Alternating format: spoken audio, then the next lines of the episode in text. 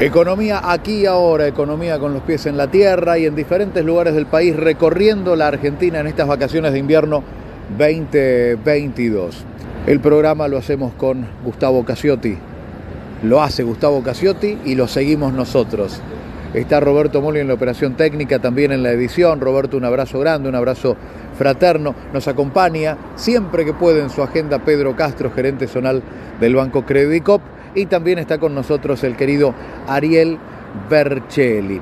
Ariel Bercelli te cuenta las connotaciones tecnológicas y en redes del conflicto entre Ucrania y Rusia, porque Rusia sanciona a diversas redes sociales y también pone en marcha alternativas. Se puede vivir sin Facebook, sin Twitter y tener otras plataformas, otras herramientas.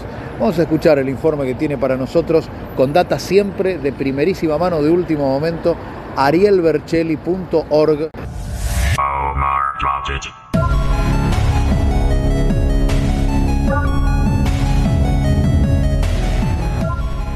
Mientras la operación rusa sobre Ucrania continúa y aún no se vislumbra su finalización, en paralelo, desde febrero de este año, también se libra una guerra global por la información o tal vez por la desinformación. El lunes 18 de julio, el organismo de control de las telecomunicaciones en Rusia, Roskomnadzor, informó que el Tribunal del Distrito de Tagansky, Moscú, sancionó a la empresa norteamericana Google Inc. en aproximadamente 373 millones de dólares de su facturación anual. ¿A qué se debe la sanción? La corporación Google Alphabet fue condenada por no retirar de su plataforma de videos YouTube información y noticias consideradas falsas, fake news, sobre el conflicto ruso-ucraniano. Específicamente, según informa Roskomnadzor, se trató de al menos cuatro tipos de contenidos orientados hacia la desinformación noticias falsas sobre el curso de la operación militar y el descrédito de las Fuerzas Armadas, contenidos que promueven el extremismo y el terrorismo, contenidos que promueven una actitud indiferente hacia la vida y la salud de los menores, y hasta convocatorias, incluso a menores, para participar en acciones masivas que no están autorizadas.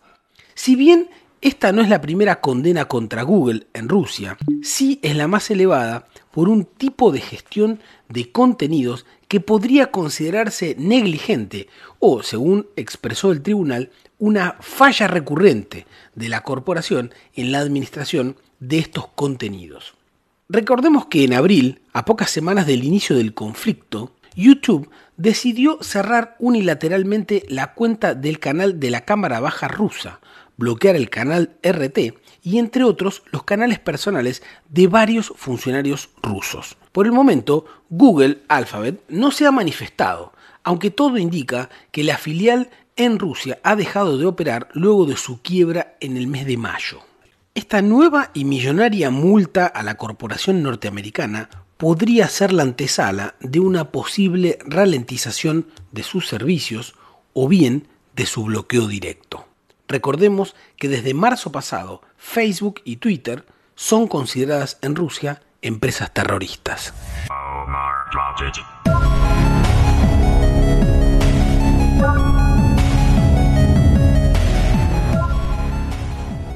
Completísimo informe, esclarecedor informe, lo que se pone en juego, todas las capas, todas las connotaciones que tiene la guerra hoy entre Ucrania y Rusia, para algunos entrando en su etapa final, pero con una sorpresiva resistencia del ejército ucraniano y cómo esto también se juega en las redes sociales, también se juega en lo que tiene que ver con los servicios de Internet. Nada es inocente, nada es totalmente objetivo, nada es totalmente separado de, lo político y de la geopolítica a nivel internacional.